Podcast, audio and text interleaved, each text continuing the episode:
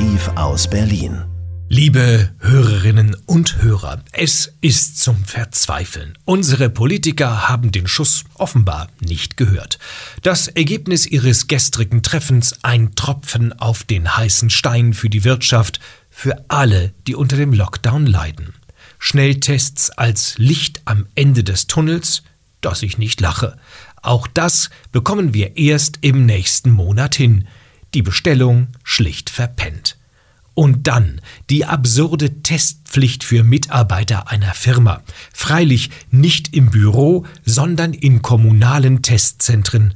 Logistisch nicht lösbar, das nächste Chaos vorprogrammiert.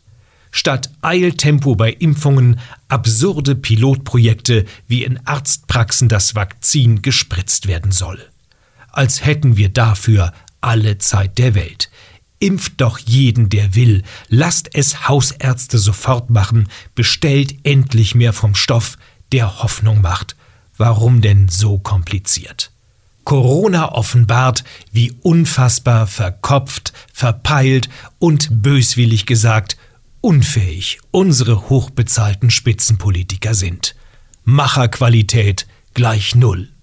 Aber wahrscheinlich sind sie ja deshalb in der Politik. Ich kann das Gequatsche nicht mehr ertragen. Deutschland im Frühjahr 21. Wer ohne Maske joggt, wird behandelt wie ein Schwerverbrecher. Und Merkel redet über und mit uns wie eine frustrierte, strenge Lehrerin kurz vor der Pensionierung. Eine Lehrerin, die selbst nie Kinder hatte. Herzlichst ihr Oliver Dunk. Das.